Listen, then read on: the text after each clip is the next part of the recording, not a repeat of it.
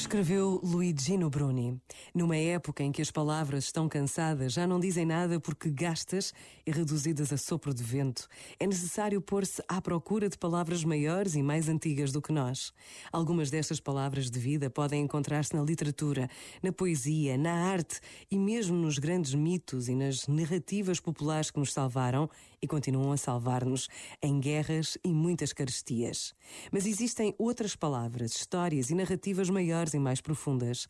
As palavras bíblicas que alimentaram e inspiraram a nossa civilização, que centenas de gerações releram e reviveram, que se instilaram nas nossas mais belas obras de arte, nos sonhos de crianças e adultos, que nos deram esperança em tanto exílio e escravidão, porque passamos e estamos a passar.